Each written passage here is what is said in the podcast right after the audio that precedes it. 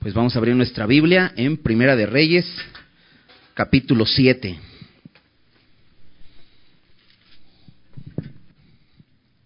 Pues vamos a iniciar con una oración, como siempre lo hacemos, y empezamos el, estudio.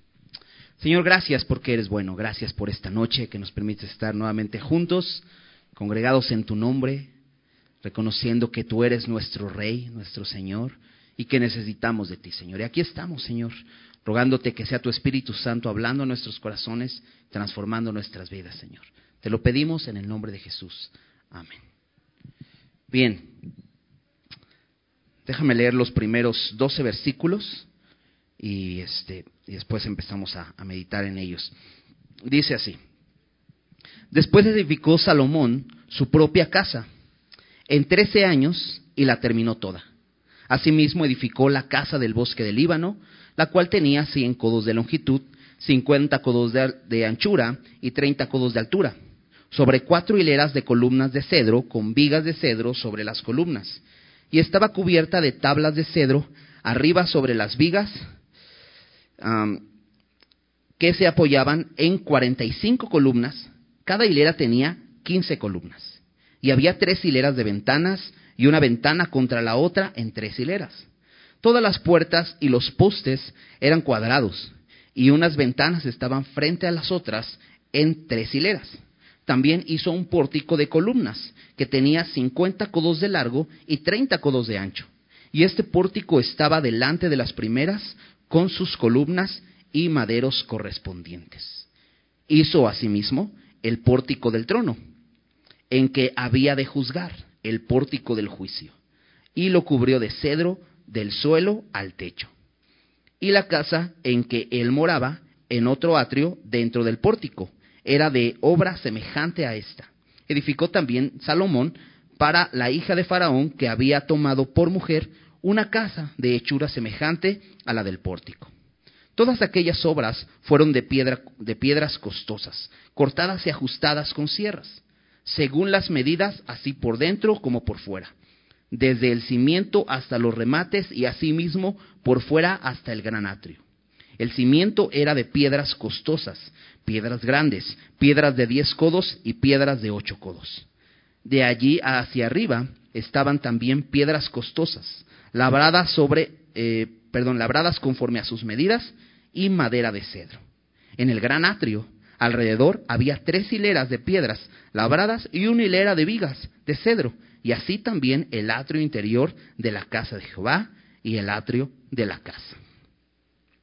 Bueno, la semana pasada estuvimos eh, estudiando acerca de la construcción del templo y, es muy interesante cómo eh, van estas, estas, eh, esta construcción se va desarrollando. Pero si recuerdas, de, pronto en esta construcción tan, tan grande que está haciendo eh, Salomón, Dios irrumpe ¿no? A, la mitad de la construcción y le dice algo muy importante en el versículo 12 del capítulo 6. Déjame, déjame leerlo. Dice, con relación a esta casa que tú edificas, si anduvieres en mis estatutos e hicieres mis decretos y guardares todos mis mandamientos andando en ellos, yo cumpliré contigo mi palabra que hablé a David tu padre y habitaré en ella en esta casa, en medio de los hijos de Israel, y no dejaré a mi pueblo Israel. Ahora, eh, leímos en Segunda de Crónicas cómo mismo Salomón reconoce, ¿cómo voy a poder construir una casa para el Dios del universo? ¿Quién puede contener a Dios? Sin embargo, Dios había prometido a Salomón que si él obedecía su palabra, él estaba dispuesto a morar, a hacer venir su presencia. ¿No recuerdas había venido ya esa presencia de Dios en el tabernáculo, cuando venía esta nube y cubría todo esto. Y lo vamos a ver más adelante, esto ocurre, pero dependía de la obediencia de Salomón que Dios permaneciera en esta casa, morando ahí y entre su pueblo. Qué importante eh, era eh, la posición de Salomón y qué importante era la obediencia de Salomón y cómo eh, iba a tener una influencia en todo el pueblo. y bueno, después vimos al final en el versículo 38 del capítulo 6, dice, y en el undécimo año, en el mes de Bul, que es el mes octavo, fue acabada la casa con todas sus dependencias. Vimos cada parte, ¿no? Recuerdas el lugar santo, el lugar santísimo, el atrio y todas las habitaciones que había alrededor de la casa. Vimos toda esta hechura. Este, dice que la, la, la construyó eh, con todo lo necesario, dice, la edificó pues en siete años. Ahora, este capítulo siete, vamos a ver la, continuación de la construcción del templo. Y no es que no haya terminado, aquí dice que la construyó toda. Lo que pasa es que el escritor hace como una pequeña pausa para introducirnos lo que, lo que acabamos de leer en eh, los primeros versículos, del 1 al 12. Porque creo que tiene la intención de hacer un contraste entre la casa que edificó Salomón para Dios, el templo de Dios, y la casa de Salomón.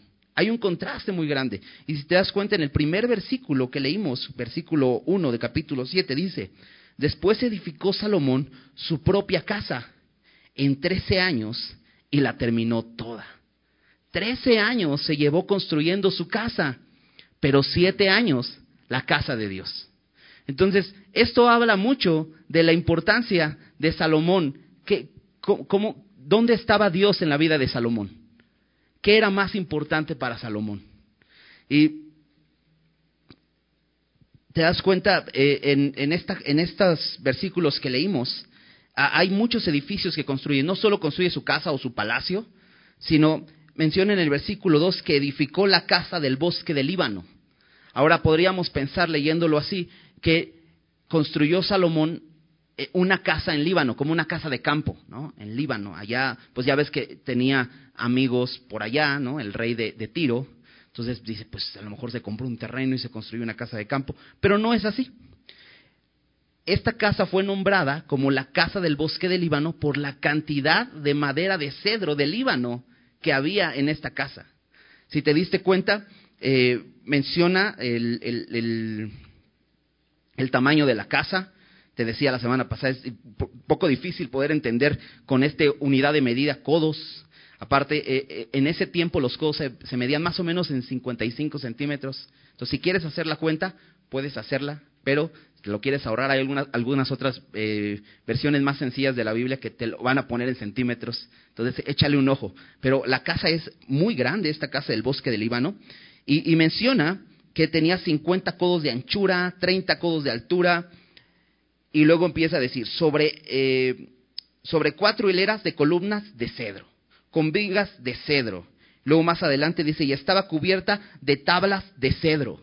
Entonces imagínate, era un lugar impresionante de, eh, forrado de madera, con pura madera de cedro. ¿Te acuerdas que el rey de Tiro le dijo, toda la, toda la madera que quieres, que, que quieras, pídemela? Entonces él tenía este, pues toda la que quisiera. Y así construye su casa con toda esta madera de cedro. Te decía, el, el, cedro es muy bonito, en sí es una madera muy fina, muy fuerte, muy costosa, pero también muy olorosa.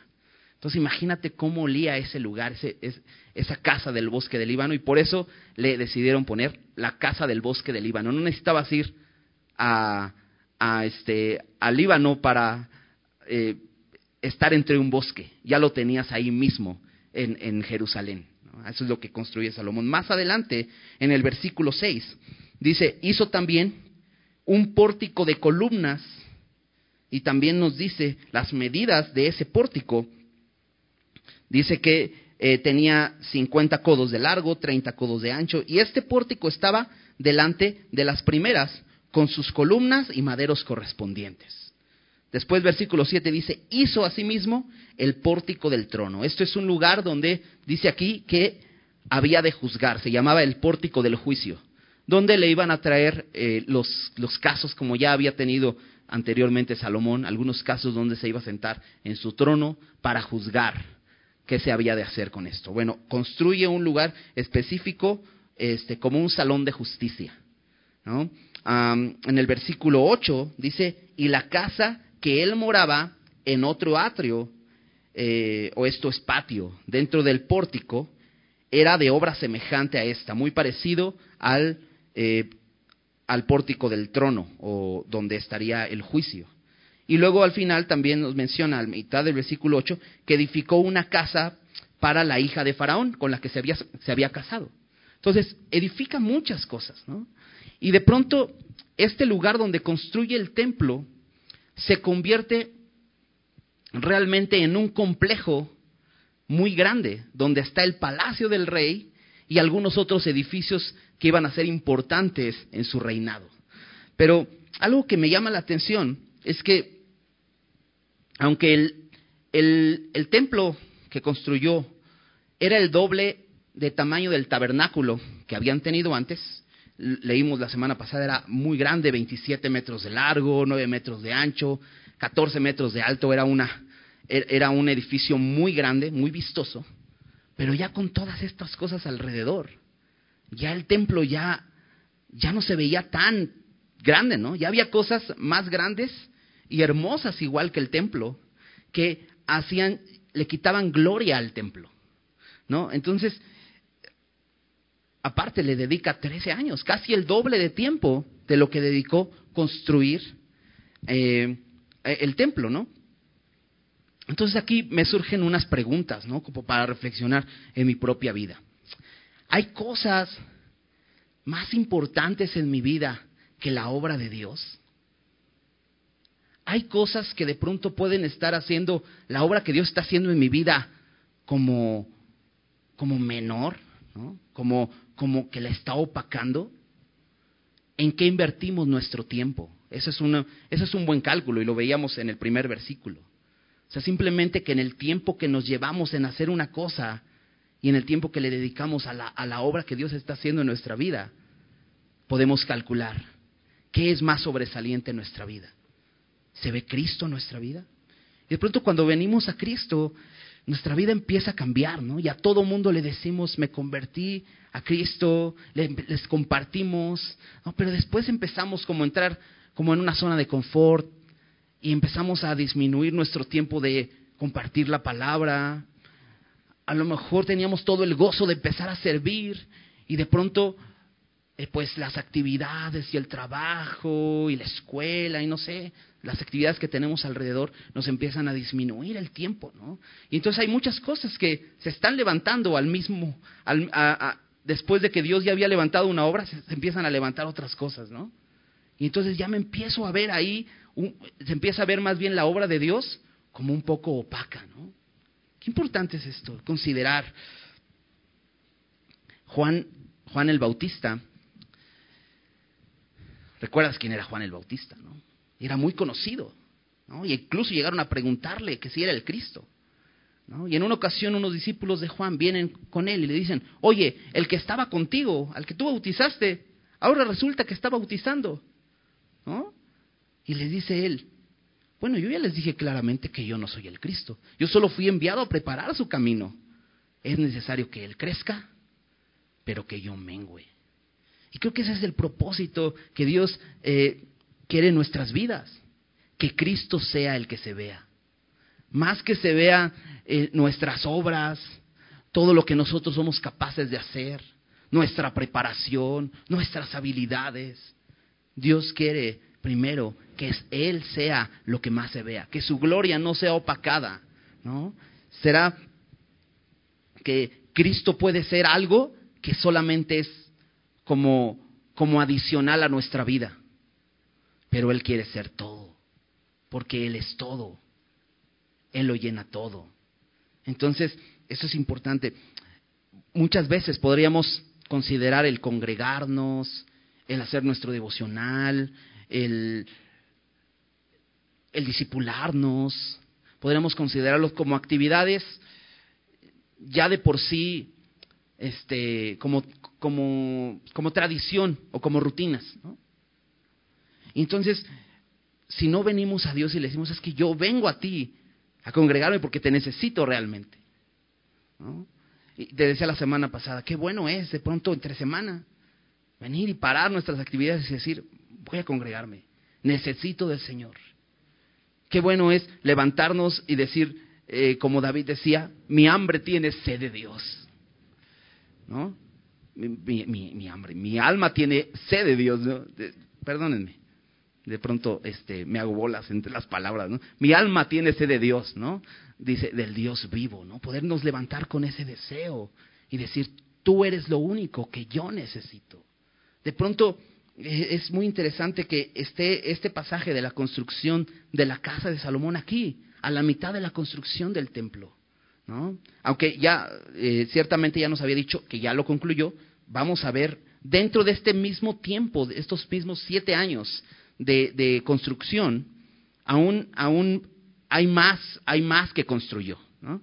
no más para que no nos salgamos de la idea, siguen, seguimos en estos siete años, pero nada más el, escritor eh, mete este pasaje de otros 13 años después de construir el templo, de lo, que, de lo que sucede con el fin de contrastar que Salomón empezó a dedicar mucho más tiempo a él mismo que a la obra de Dios.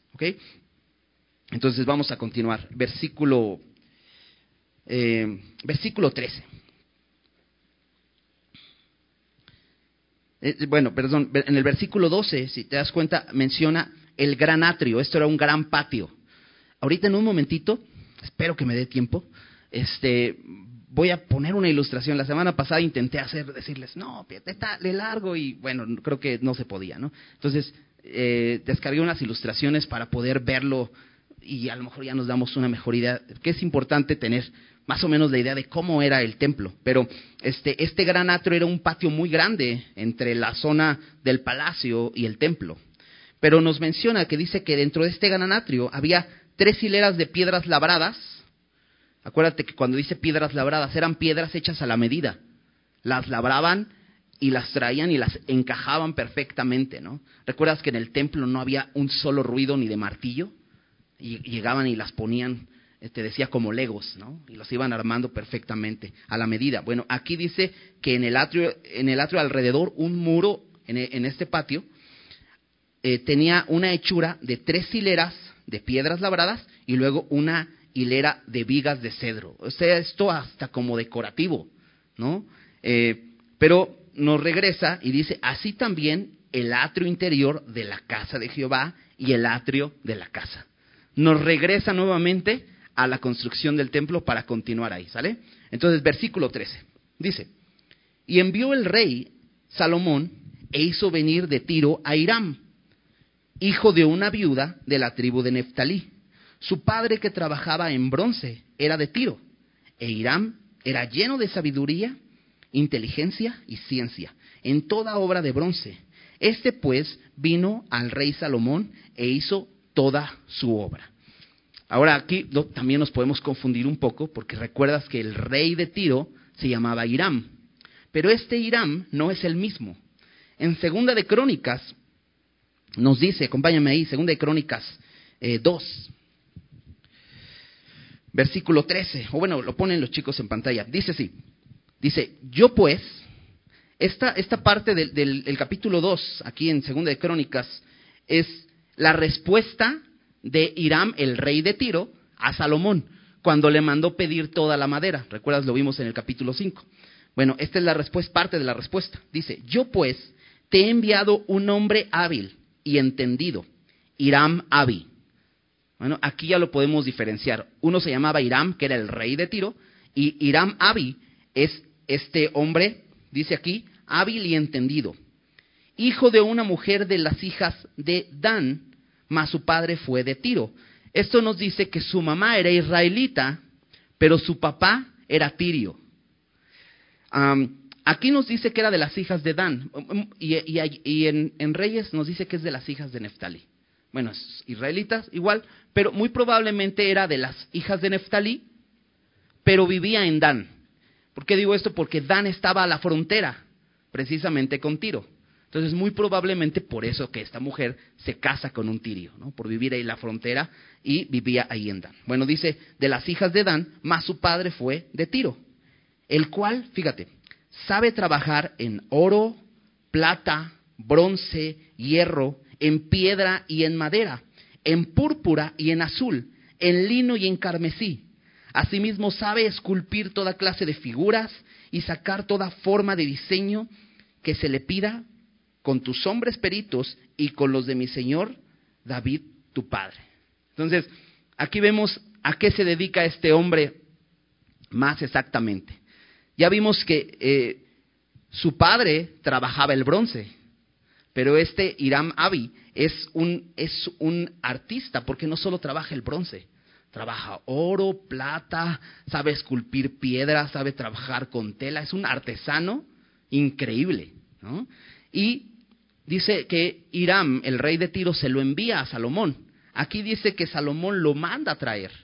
Entonces, muy probablemente Hiram se lo ofrece y dice Salomón, pues claro, eso es lo que necesito. Y al parecer es el, él es el, el que construye toda la casa, el que dirige la construcción de toda la casa.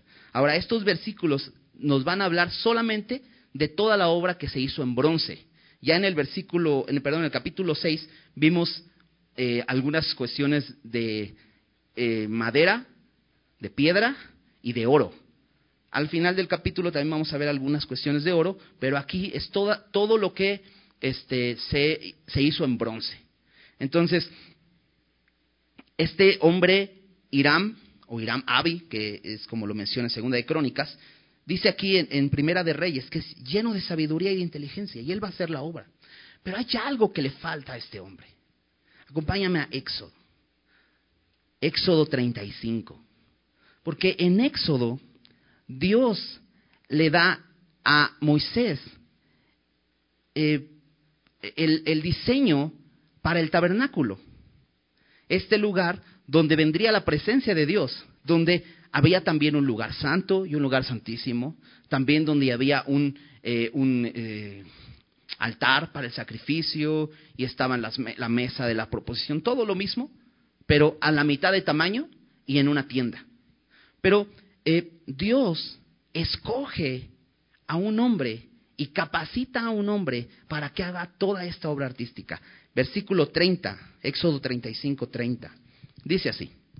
Y dijo Moisés a los hijos de Israel, mirad, Jehová ha nombrado a Besaleel, hijo de Uri, hijo de Ur, de la tribu de Judá, y lo ha llenado del Espíritu de Dios, en sabiduría, en inteligencia, en ciencia y en todo arte para proyectar diseños, para trabajar en oro, en plata, en bronce y en la talla de las piedras de engaste y en obra de madera para trabajar en toda labor ingeniosa. Y ha puesto en su corazón el que pueda enseñar. Así él, como Aoiliab, hijo de Aizamac, de la tribu de Dan, y los ha llenado de sabiduría de corazón, para que hagan toda obra de arte y de invención y de bordado en azul, en púrpura, en carmesí, en lino fino y en telar, para que hagan toda labor e inventen todo diseño. Versículo 1 del capítulo 36 dice, Así pues, Besaleel y Ahoiliab y todo hombre sabio de corazón, a quien Jehová dio sabiduría e inteligencia para saber hacer toda la obra del servicio del santuario, harán todas las cosas que ha mandado Jehová. Y hay un contraste aquí entre Hiram y Besaleel. ¿Cuál es el contraste? Fíjate el versículo, versículo 30, ahí en Éxodo 35. Jehová ha nombrado a Besaleel. Número uno, ¿quién lo nombró? Dios. Dios es el que lo escoge. Allá fue el rey de Tiro y el rey de Israel. Ellos dijeron, pues este cuate es un máster. Aquí Dios es el que lo escoge. Y fíjate, versículo 31, lo ha llenado del Espíritu de Dios. es, esta es la gran diferencia.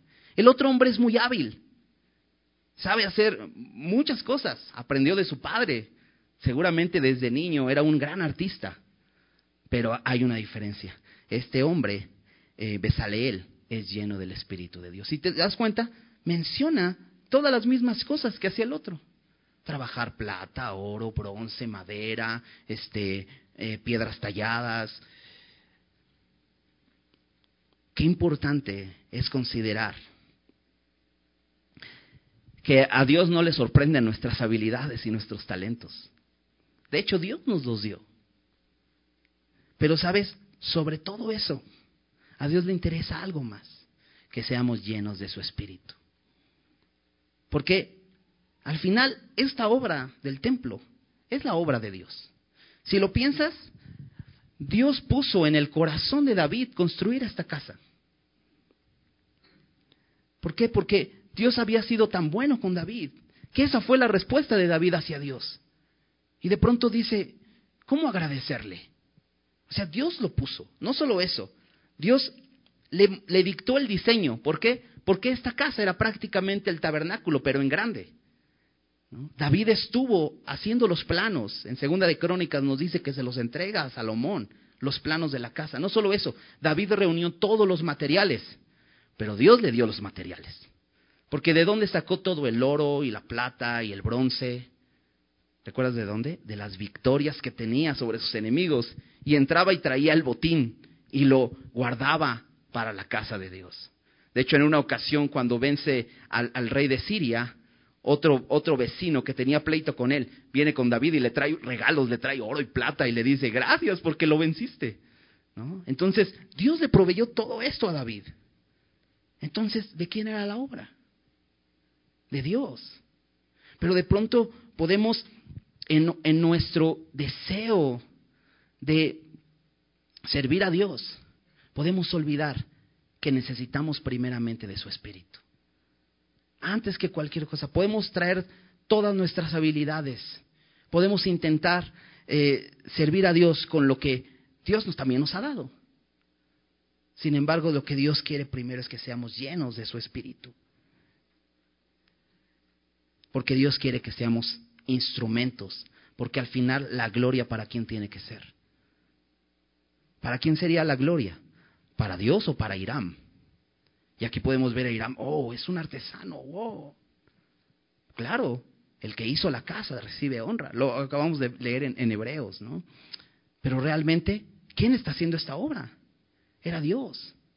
¿Y cómo, cómo vemos el contraste con el tabernáculo? Que aunque más pequeñito y aunque era una tienda, pero Dios es el que escogió a la persona que lo había, lo había de hacer y le dio esta capacidad.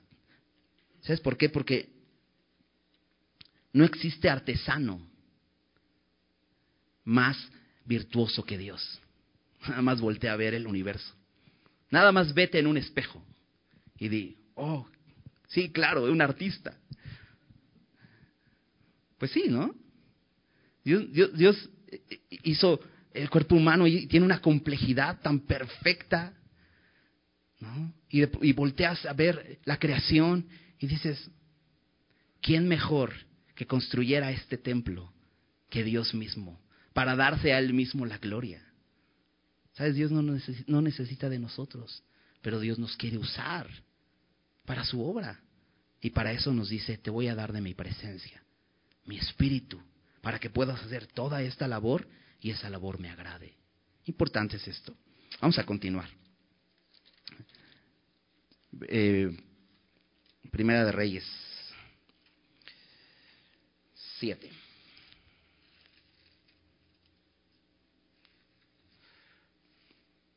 Ok.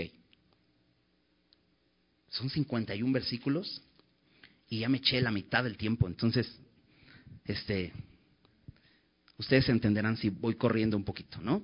Este, ¿cuál fue la obra de Irán? Después de venir, a hacerlo traer Salomón, versículo 15. Y vació dos columnas de bronce la altura de cada columna era de 18 codos y rodeaba una a la otra un hilo de 12 codos. Hizo también dos capiteles de fundición de bronce para que fuesen puestos sobre las cabezas de las columnas.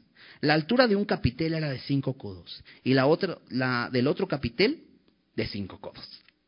Había tenazas, perdón, había trenzas a, manera de red y unos cordones a manera de cadenas para los capiteles que se habían de poner sobre las cabezas de las columnas, siete para cada capitel.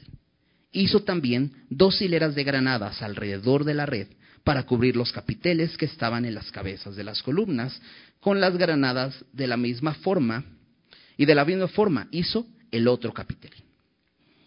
Los capiteles que estaban sobre las columnas en el pórtico tenían forma de lirios y eran de cuatro codos. Tenían también los capiteles de las dos columnas, 200 granadas en dos hileras alrededor en cada capitel, encima de su globo, el cual estaba rodeado por la red. Estas columnas erigió en el pórtico del templo, y cuando hubo alzado la columna del lado derecho, le puso por nombre Jaquín. Y alzando la columna del lado izquierdo, llamó su nombre Boaz. Y puso en las cabezas de las columnas tallado en forma de lirios, y así se acabó la obra de las columnas. Entonces, regresamos al templo. Y recuerdas, el, la primer, el, lo primero que te encontrabas para entrar al templo era el atrio, el primer patio que medía cuatro metros y medio eh, de profundidad por nueve metros de ancho. Ahí en ese atrio pone dos columnas. Ya nos dijo, todas estas columnas son de bronce y tienen detalles, este, redes de bronce, eh, con talladuras,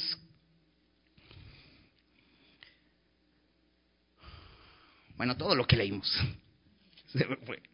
Este, pues decoraciones de granadas y todo esto, ¿no? E, e, era una, era una artesanía, cada una de ellas. Me, me, este, se me hace tan chistoso como de pronto la, la, forma de contarlo, ¿no? Porque dice, y la columna era de cinco codos y la otra también. ¿Por qué no dice las dos y ya, no? Nos evitamos texto. Pero bueno, así es, es, es que cada una tenía, tenía su detalle, cada una fue hecha individualmente, ¿no? Entonces te decía, todo una artesanía, pero lo importante aquí es que al momento de levantar esas columnas y ponerlas en su lugar, eran unas columnas enormes.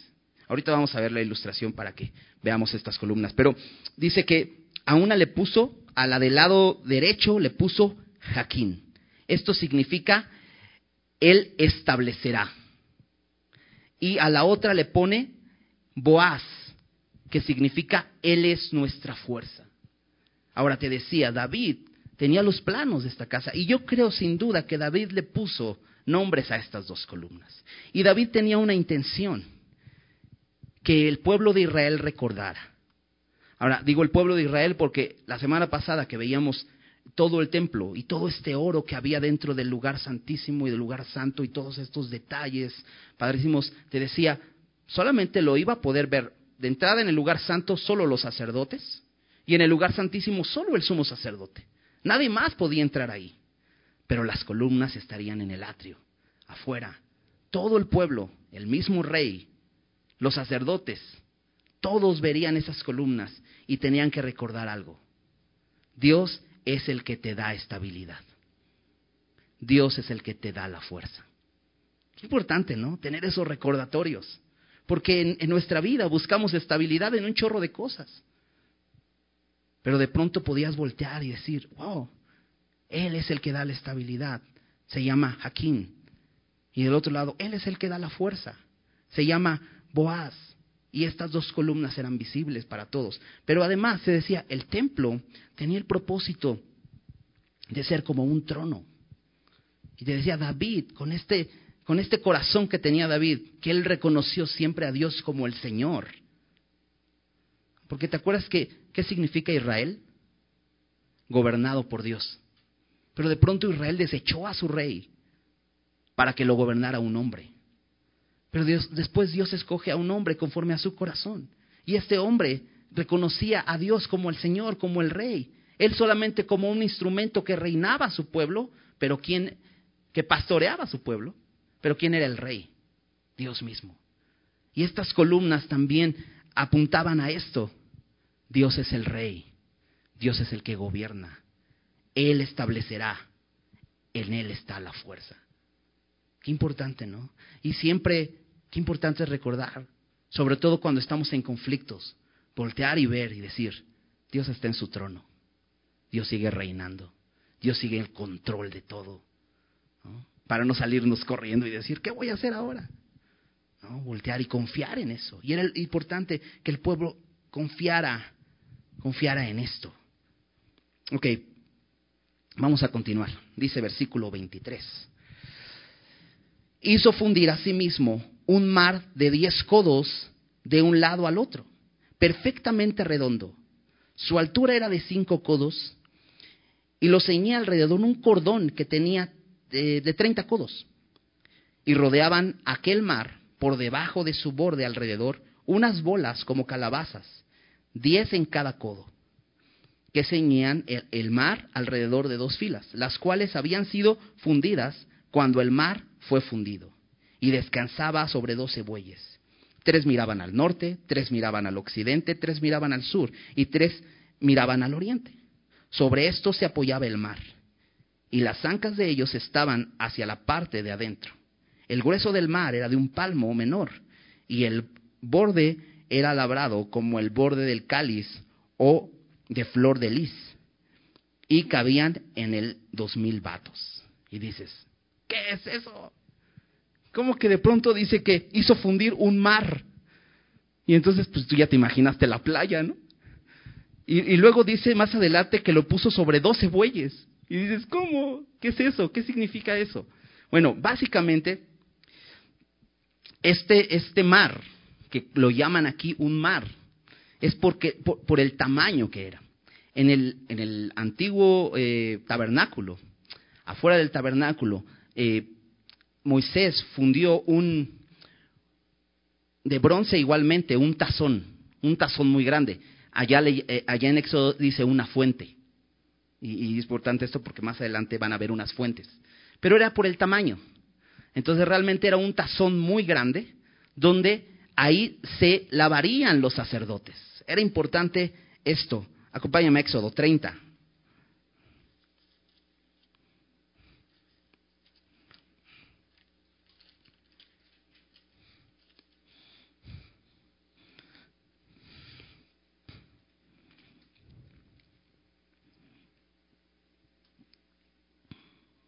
Fíjate en el versículo 17.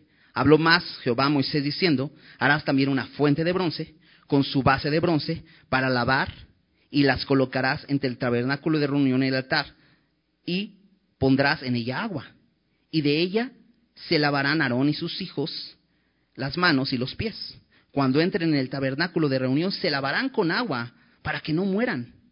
Y cuando se acerquen al altar para ministrar, para quemar la ofrenda encendida para Jehová, se lavarán las manos y los pies para que no mueran y lo tendrán por estatuto perpetuo, él y su descendencia por sus generaciones. Entonces, como es el mismo modelo realmente, pero en grande, entonces aquí lo que hace este hombre Irán, hace un mar. Esto significa que hace un tazón enorme. Era como, como, una, como una piscina redonda, dice aquí, este, perfectamente redonda.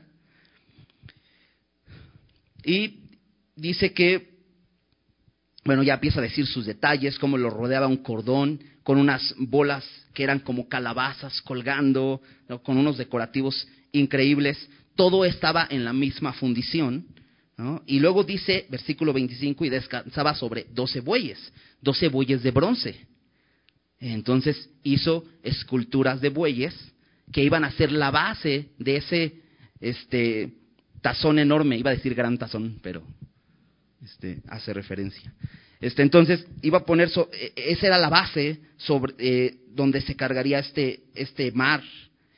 Y nos dice también en el versículo 26, el grueso del mar era de un palmo, era más o menos como 8 centímetros. Era el grosor de, de esa pieza, de esa, de esa gran vasija de, de bronce.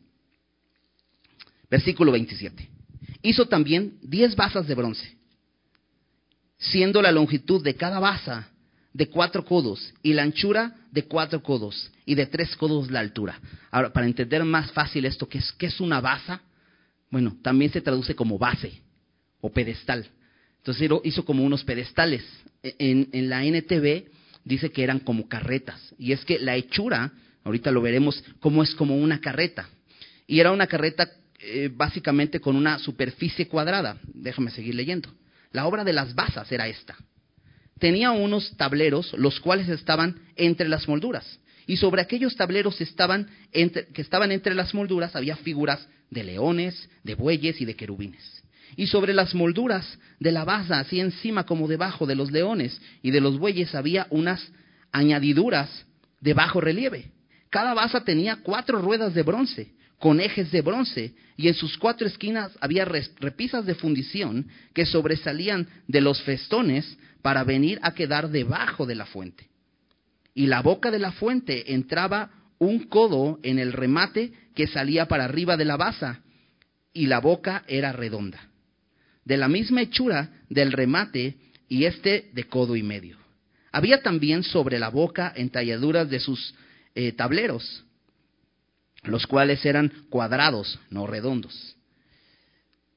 Las cuatro ruedas estaban debajo de los tableros y los ejes de las ruedas nacían en la misma base. La altura en cada rueda era de un codo y medio y la forma de las ruedas era como de las ruedas de un carro. Sus ejes, sus rayos, sus cubos y sus cinchos, todo era de fundición. Asimismo, las cuatro repisas de las cuatro esquinas de cada basa y las repisas eran parte de la misma basa. Y en lo alto de la basa había una pieza redonda de, medio codo de altura y encima de la basa sus molduras y tableros, los cuales salían de ella misma. E hizo en las tablas de la moldura y en los tableros entalladuras de querubines, de leones y de palmeras, con proporción en el espacio de cada una, y alrededor otros adornos. De esta forma hizo diez basas fundidas de una misma manera, de una misma medida y de una misma entalladura. Hizo también diez fuentes de bronce, esto es diez tazones que, estaban sobre, esa, esas, mismas bases que ya había hecho, que contenían 40 vatos. Esto es aproximadamente eh, como mil litros, ¿no? 800 litros de agua. Ah, no te dije, el, tazón este grandote o, el, mar que le llamaban, le, le, cabían alrededor de 42 mil litros. O sea, era una, pues una albercota, ¿no? Grandota este, y redonda. Ok. y cada una era de cuatro codos y colocó una fuente sobre cada una de las diez basas. Entonces están estas carretas y ponía un tazón sobre cada una de ellas y eran diez piezas de estas, todo de bronce. Y puso cinco basas a la mano derecha de la casa y otras cinco basas a la mano izquierda y colocó el mar al lado derecho de la casa al oriente hacia el sur. Asimismo, hizo Hiram fuentes y tenazas y cuencos. Así terminó toda la obra que hizo a Salomón para la casa de Jehová. Y luego empieza a hacer como un resumen. Dos columnas y los capiteles redondos que estaban en lo alto en las columnas y dos redes que cubrían los dos capiteles redondos que estaban sobre la cabeza de las columnas, cuatrocientas granadas para las, para las dos redes, dos hileras de granadas en cada red, para cubrir los capiteles redondos que estaban sobre las cabezas de las columnas. Las diez basas y las diez fuentes sobre las basas. Un mar con doce bueyes debajo del mar y calderos, paletas, cuencos y todos los utensilios que Hiram hizo al rey Salomón para la casa de Jehová de bronce bruñido. Entonces aquí hay una pequeña lista de todo lo que era de bronce. Continúa el texto. Todo lo hizo fundir el rey en la llanura del Jordán en tierra arcillosa entre Sucot y Zaretán. Aquí eh, nos, da un dato importante. Eh, todo esto lo hacían en otro lado, no ahí en Jerusalén, porque iban a esta tierra cerca del río Jordán, que era tierra arcillosa, como barro. Entonces, de barro hacían los moldes para ahí vertir el bronce este, derretido y entonces hacer la pieza. Por eso menciona esto. Dice, ¿Y no inquirió Salomón el peso del bronce de todos los utensilios? Por la gran cantidad de ellos. Eran muchísimos. No hay. Y dices, qué bueno, porque si no, imagínate, tantos de tal y tantos de tal. Bueno, este. 48. Entonces hizo Salomón todos los enseres que pertenecían a la casa de Jehová: un altar de oro y una mesa también de oro, sobre la cual estaban los panes de la proposición. Entonces, de pronto aquí nos, nos, nos va a introducir a, lo que hay dentro del templo. ¿no? Eh, dice aquí los enseres o el mobiliario dentro del templo y todo lo hace Salomón de oro. Ya nos dice que un altar de oro, la mesa donde ponían los panes de la proposición. Luego dice, versículo 49, cinco candeleros, candeleros, perdón, cinco candeleros de oro purísimo a la mano derecha y otros cinco a la izquierda frente al lugar santísimo con las flores, las lámparas y tenazas de oro. Asimismo, los cántaros, despabiladeras, tazas, cucharillas e incensarios de oro purísimo. También de oro los quiciales de las puertas de la casa de adentro del lugar santísimo y los de las puertas del templo. Así terminó toda la obra que dispuso hacer el rey Salomón para la casa de Jehová, y metió Salomón lo que David su padre había dedicado, plata, oro y utensilios, y depositó todo esto en las tesorerías de la casa de Jehová. Esto era en las habitaciones que estaban alrededor. Bueno, voy a... Chicos, ayúdenme. ¿Ya está? Bueno, voy a, voy a bajarme un poquito aquí para poder ver el, la, imagen ahí y entonces ir, ir, viendo más o menos. Ahí está, esta es como una infografía del, del templo. ¿no? Entonces, ¿sí las ven? Bueno, voy a señalar acá con esta cosita que no sirve. Es lo que sospechaba, dije, la voy a echar hacia la pantalla y tiene más luz. Entonces, no, bueno, este, no, ¿verdad? No le hace nada a la pantalla. Bueno, no importa. Ok. Ay, me voy a parar aquí. Bueno, este, este es el mar. ¿Ven cómo es como un tazón grandote? Este, el propósito aquí es que ahí se tenían que lavar los sacerdotes para poder hacer, poder presentar los sacrificios, para poder entrar a la casa. Ahí se tenían que lavar las manos y todo eso, ¿no? Este, ¿Te acuerdas que Dexo decía que esto tenía que ser por estatuto perpetuo para los, para, para los sacerdotes y si no se lavaban, morían? Entonces, pues era bien importante esto, ¿no? Y abajo están los bueyes. Dice que había tres bueyes viendo al norte, al sur, e, al este y al oeste, ¿no? Los cuatro puntos cardinales. Decía que la, que, la puso, eh, esta, esta, este mar lo puso al sur del templo, al oriente. Esto es que el templo en sí, eh, la, la, cara del templo estaba hacia el oriente. Entonces, este costado es el sur, más para, para que nos demos una idea. Ok, estas de aquí son las basas, estas como carretitas. Todas eran de bronce y lo que está adentro son las fuentes o otros tazones más pequeños que también contenían agua. Ok, entonces, bueno, ese es el templo. 27 metros de largo, 14 metros de alto y 9 metros de ancho. Y todas estas que se ven aquí alrededor son las habitaciones. Recuerdas que eran tres niveles, lo vimos la semana pasada. Estos tres niveles, estas eh, habitaciones eran para guardar todas estas cositas que hacían de, de las cucharillas y los cucharones y los tazones y todo eso lo guardaban aquí. Y los tesoros, como leímos en el último capítulo, que dedicó David a la, casa de Dios, ¿no? Bueno, aquí, este de aquí, igual ustedes los pueden ver más, más eh, cerca ahí en, las pantallas que están atrás. Estas son las columnas. ¿Recuerdas? La del lado, la del lado derecho se llamaba eh, Jaquín y la del lado izquierdo se llamaba Boaz. Él establecerá y en él está la fuerza. Bueno, esas son las columnas. Obviamente aquí pues en la infografía está partido a la mitad para que podamos ver el interior. Aquí estas que se ven aquí chiquitas son los, son los eh, candeleros de oro. Por aquí está la mesa de los panes de la proposición. Y todo está recubierto de oro. Y con las entalladuras de eh, palmeras y querubines.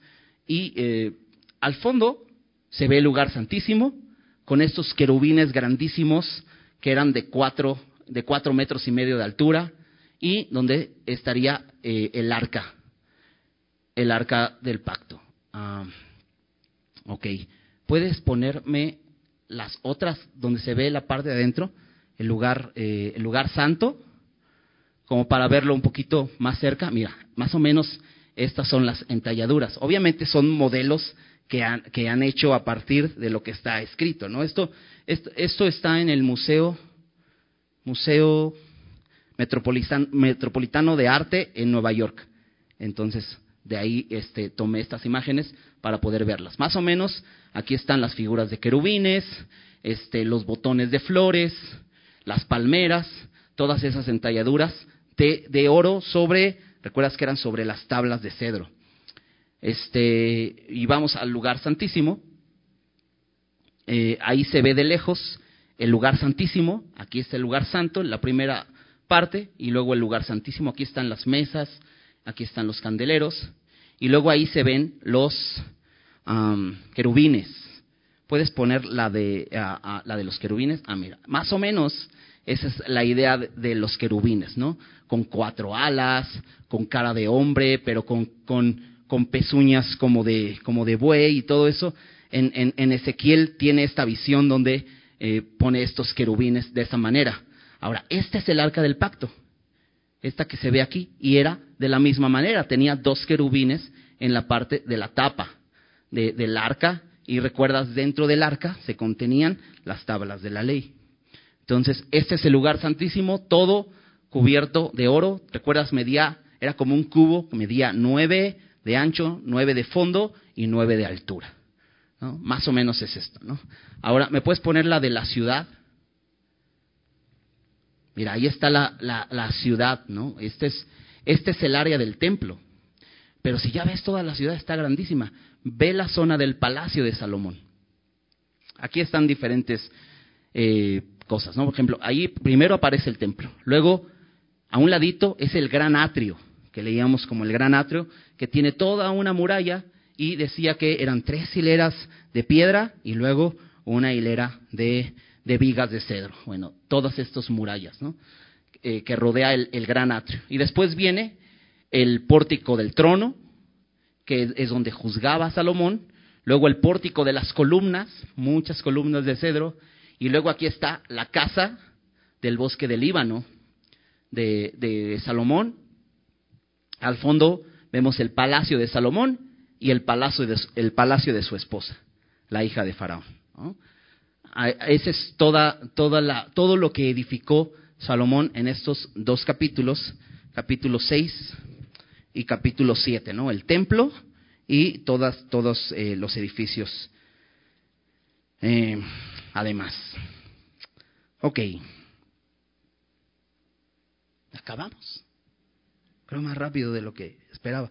Este, resumimos para regresar un poquito y recordar todo, todo lo que, eh, lo, lo que podemos aplicar a nuestra vida.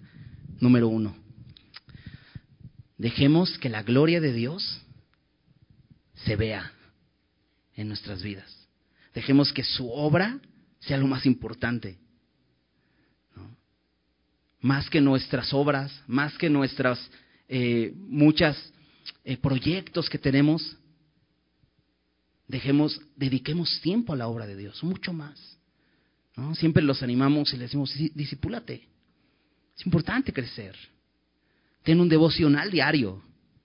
Lee tu Biblia diariamente. Eso te va a ayudar a crecer para que Cristo sea lo más visto en tu vida. Para que Cristo eh, sea todo.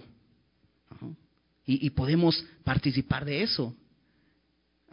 estas cosas, ¿no? El congregarse es tan importante. ¿no? me, da gusto que cada vez, cada miércoles, eh, ya venimos un poquito más, ¿no? Ya nos estamos quitando el miedo. Pero si, si, si, si tú nos estás siguiendo en línea, vente para acá. Este, porque es importante estar juntos, nos ayuda a crecer. Eh, y así vamos a permitir que Dios se vea en nuestras vidas, mucho más. ¿no? Número dos, la obra es de Dios. Dejemos que Él la edifique. ¿No? Veíamos las semanas pasadas, como decía, decía Pedro, somos estas piedras vivas. Estas piedras vivas que somos edificadas. Somos parte de este templo. Dejemos que Dios edifique. ¿Y cómo vamos a dejar que Dios edifique? Dejándole el control a Él. Dejándole que Él nos guíe. ¿Cómo es esto? Pidiéndole que nos llene con su Espíritu Santo. En, en Lucas 11, déjame, déjame decirte el, versículo, Lucas 11, 13. Jesús hace como una comparación y dice, ¿quiénes ustedes y sus déjame hacer una paráfrasis, si sus hijos les piden pan, le darán una, una piedra, o si les piden un pescado, le darán una serpiente? Pues dice nadie, ¿verdad? Dice, bueno, si ustedes son malos, y dice Jesús lo da por sentado, y saben dar buenas dádivas a sus hijos, en el versículo 3 dice, ¿cómo no les dará el Espíritu Santo a los que se lo pidan? Dios nos quiere usar, sin duda. Dios quiere que participemos en su obra. ¿Y sabes por qué? Porque nos ama. Quiere usarnos como instrumentos dispuestos Y a lo mejor puedes tener habilidades, conocimientos, pero lo más importante es que seas lleno del Espíritu Santo. Me encanta porque cuando Jesús se fue, cuando ascendió a los cielos, antes de irse, les había dado un, mandamiento bien importante a sus discípulos. Ir por todo el mundo, prediquen el Evangelio a toda criatura. Y esto era una labor muy grande. ¿Cómo iban a ir a todo el mundo? Y luego hace dos mil años, donde no había el mismo transporte que hoy, ¿cómo ibas a llegar a todo el mundo? Entonces antes de irse Jesús les dice, esperen la promesa del Padre, esperen aquí en Jerusalén hasta que venga la promesa del Padre. En el versículo 8 del capítulo 1, Hechos 1.8, dice, pero recibiréis poder cuando haya venido sobre vosotros el Espíritu Santo y me seréis testigos en Jerusalén, Judea, Samaria y lo último de la tierra. Jesús les dio un mandamiento, vayan al último de la tierra, pero les dije, esperen a que venga la promesa del Padre, para que tengan la capacidad. Solos no van a poder. A lo mejor tienen muchas ganas. De hecho, por ahí, adelantito de eso, Pedro se levanta un día y se adelanta y dice, oigan, como que pues nos falta uno, porque ya ven que Judas se ahorcó, y ahora, ¿quién va a estar en ese lugar? Y empiezan a elegir ahí y a echar suertes para elegir otro apóstol. Jesús no les dijo eso. Jesús les dijo, esperen la promesa del Padre. Lo que necesitan es el Espíritu Santo para poder llevar a cabo la tarea que les he dado. Qué importante es esto. Muchas veces, como, en, muchas iglesias, buscan hacer muchos planes y muchas cosas, tener la mejor música, tener las mejores luces y todo esto, ¿no? Para que se vea increíble y más gente venga. Y está padre. Pero si el Espíritu Santo no está llenando a cada uno de esos servidores. Entonces no tienen la capacidad de hacerlo. Y entonces fallamos. Podemos, podemos hacer una obra hermosa, pero ¿sabes? Pronto va a caer. Y sabes, no muchos años después fue destruido este templo. ¿Por qué? Porque se enfocaron en el templo y no en el Dios del templo. Qué importante es esto. Pidámosle al Señor, lléname con tu espíritu para poder llevar a cabo eso que me has pedido que haga. Número tres, recordar que Él, Él es la fortaleza, en Él está la fortaleza y en Él está la estabilidad. ¿Quieres estabilidad en tu vida? Rinde tu vida Señor. ¿Te sientes débil? Jesús dijo, Venid a mí todos los que están trabajados y cargados, y yo los haré descansar. ¿Sabes? En Él está la fuerza. En Él está la fuerza. Por eso Pablo aún eh, eh, decía, me gloriaré en mis debilidades y en, mis momentos de, de, persecución y de hambre y de afrenta y todo eso me voy a gloriar. Porque cuando soy débil, entonces soy fuerte. ¿Por qué? Porque cuando nos humillamos ante el Señor, Él nos da gracia. Qué importante es esto, recordar, en Él está la, en Él está la estabilidad y en Él está la fuerza. Y número cuatro, en esta última sección donde vimos este gran mar de bronce, ¿cuál era el propósito? Lavarse ahí, ¿verdad? ¿Por qué? Si no morirían. Ahora nosotros ya no participamos de todos estos sacrificios. Bueno, de entrada, ni judíos somos, ¿no? Y no necesitamos hacer esto, pero necesitamos venir a Jesús para que Él nos lave. En una ocasión, Jesús estando con sus discípulos, eh, eso está en Juan 13, empieza a lavar los pies de sus discípulos, ¿no? Y pues, pues, era sorprendente para todos, era una labor que solo hacía el esclavo de menor categoría. Y, pronto llega a Pedro. Y Pedro dice, a mí no me vas a lavar los pies. Y le dice, y le dice Jesús, bueno, si no te lavo, no tendrás parte conmigo. Ah, entonces lávame todo. No, acompáñame a Juan. Fíjate la respuesta de Jesús.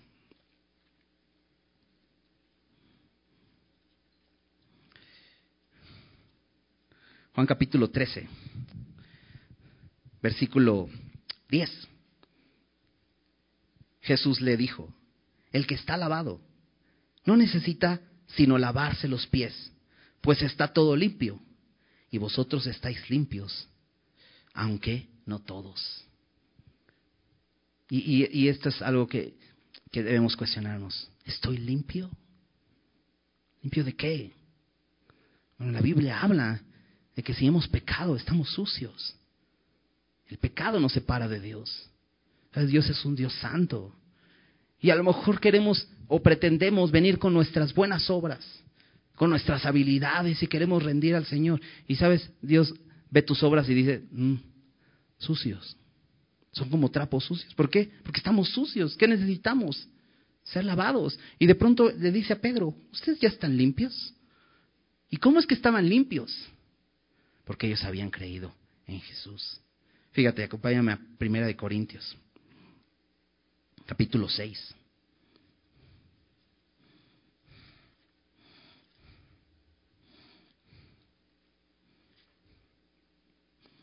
Versículo Fíjate, versículo 9. Dice, ¿no sabéis que los injustos no heredarán el reino de Dios? No erréis ni los fornicarios, ni los idólatras, ni los adúlteros, ni los afeminados, ni los que se echan con varones, ni los ladrones, ni los avaros, ni los borrachos, ni los maldicientes, ni los estafadores heredarán el reino de Dios. Es una lista muy fuerte y describe perfectamente nuestra sociedad. Pero fíjate cómo le dice Pablo a los creyentes, versículo 11. Y esto erais algunos, mas ya habéis sido lavados, ya habéis sido santificados, ya habéis sido justificados en el nombre del Señor Jesús y por el Espíritu de nuestro Dios. Si tú has creído en Jesús, esta obra ya ha ocurrido, ya ha sido lavado, ya ha sido santificado, ya ha sido justificado en el nombre de Jesús. Dice Tito 3:5 que nos salvó no por obras de justicia que nosotros hubiéramos hecho, sino por su misericordia, por el lavamiento de la regeneración y por la renovación en el Espíritu Santo. Es lo que Jesús vino a hacer a través de su muerte en la cruz. Su sangre nos lavó de todo pecado y estamos limpios y nos dio su espíritu. Ahora, ¿qué necesitamos? Solamente lavarnos los pies, como le dijo Jesús a Pedro. No solo los pies. No necesitas lavarte todo. Si has creído en Jesús, necesitas lavarte los pies. ¿Cómo? La palabra de Dios. Necesitamos diario la palabra de Dios. Acompáñame Efesios 5. Y con ahí, ahí terminamos. ahí en Efesios, Pablo les, les, habla, les está hablando a los esposos. Pero eh, lo que está haciendo Pablo está haciendo una comparación de lo que hizo Cristo por su iglesia. Y le dice, ustedes tienen que amar a sus esposas. Así como Cristo amó a su iglesia y se entregó por ella. Fíjate en el versículo 26. ¿Para qué se entregó Cristo por su iglesia? Dice ahí, para santificarla, habiéndola purificado en el lavamiento del agua por la palabra. ¿Sabes lo que hace la palabra? Nos purifica, nos santifica. Fíjate versículo 27. Para presentársela a sí mismo una iglesia gloriosa, que no tuviese mancha, ni arruga, ni cosa semejante, sino que fuese santa y sin mancha. Necesitamos ser limpiados cada día. ¿Qué representan estas, este mar eh, o, este, este, enorme tazón de agua? significa limpieza. Los sacerdotes tenían que ser lavados para poder entrar a este lugar. Este lugar. Un último versículo. Es que ya, ya, me tardé un poquito, pero Hebreos 10.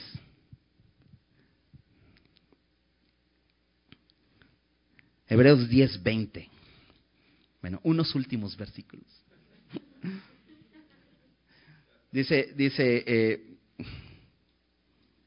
desde el 19. Así que hermanos, teniendo libertad para entrar en el lugar santísimo, ¿te acuerdas del lugar santísimo? Que solamente podría entrar uno, el sumo sacerdote, una vez al año. Primero tenía que presentar un sacrificio por sus pecados y después entrar con la sangre del, el Cordero de la Pascua para presentarlo y entonces que el pueblo pudiera ser perdonado, fíjate. Así que hermanos, teniendo libertad para entrar en el lugar santísimo por la sangre de Jesucristo, por el camino nuevo y vivo que Él nos abrió a través del velo, esto es de su carne, y teniendo un gran sacerdote sobre la casa de Dios, ¿quién es? Jesús, ¿verdad? Dice, acerquémonos con corazón sincero, en plena certidumbre de fe, purificados los corazones de mala conciencia y lavados los cuerpos con agua pura. ¿Sabes cuál es la invitación? Ven, acércate al Señor. ¿Qué necesitas? Venir a lavarte a su sacrificio. Y si ya lo has hecho, puedes acercarte confiadamente. Por eso dice, con corazón sincero, en plena certidumbre de fe. Purificados los corazones de mala conciencia y lavados los cuerpos con agua pura. Ok, 23. Mantengamos firme sin fluctuar la profesión de nuestra esperanza, porque fiel es el que, nos, el que lo prometió, y considerémonos unos a otros, para estimularnos al amor y a las buenas obras. No dejando de congregarnos, como algunos tienen por costumbre, sino exhortándonos, y tanto más cuanto veis que aquel día se acerca. Importante, ¿no? Venir al Señor a ser lavados. Y cuando venimos a congregarnos, ¿sabes qué sucede? Su palabra nos lava. Cuando abrimos cada día su palabra, su palabra nos lava para podernos presentar ante Él. Vamos a orar. Padre, gracias por tu palabra, que eres bueno, Señor, y porque nos, nos has hablado muchas cosas el día de hoy. Queremos, Señor, que tú te veas en nuestras vidas, Señor. Perdónanos, Señor, si hemos acumulado actividades, dedicado tanto tiempo, Señor, a edificar edificios en este mundo, Señor, y hemos, hemos eh, impedido que tú sigas edificando tu obra, sigas haciendo tu obra en nuestras vidas, y, y eso ha opacado, Señor, tu gloria. Señor, ayúdanos para que tú seas lo que se vea en nuestras vidas, Señor. Y que, Señor, el poder venir a congregarnos y el poder leer tu palabra, Señor, haga crecer esta gloria tuya en nosotros. Señor, que no olvidemos, Señor, que lo que necesitamos es tu Espíritu en nosotros. Señor, llénanos con tu Espíritu Santo, Señor. Y que nunca olvidemos, Señor, que solamente en ti está la estabilidad y la fuerza, Señor. Gracias por tu palabra, Señor, que el día de hoy nos das para alabarnos, Señor. Que cada día vengamos, Señor, a tu fuente, Señor, a alabarnos y a recibir tu limpieza, Señor, para poder estar en comunión contigo todo el tiempo, Señor, y te veas glorioso en nuestra vida, Señor. Te damos gracias por este tiempo, en el nombre de Jesús. Amén.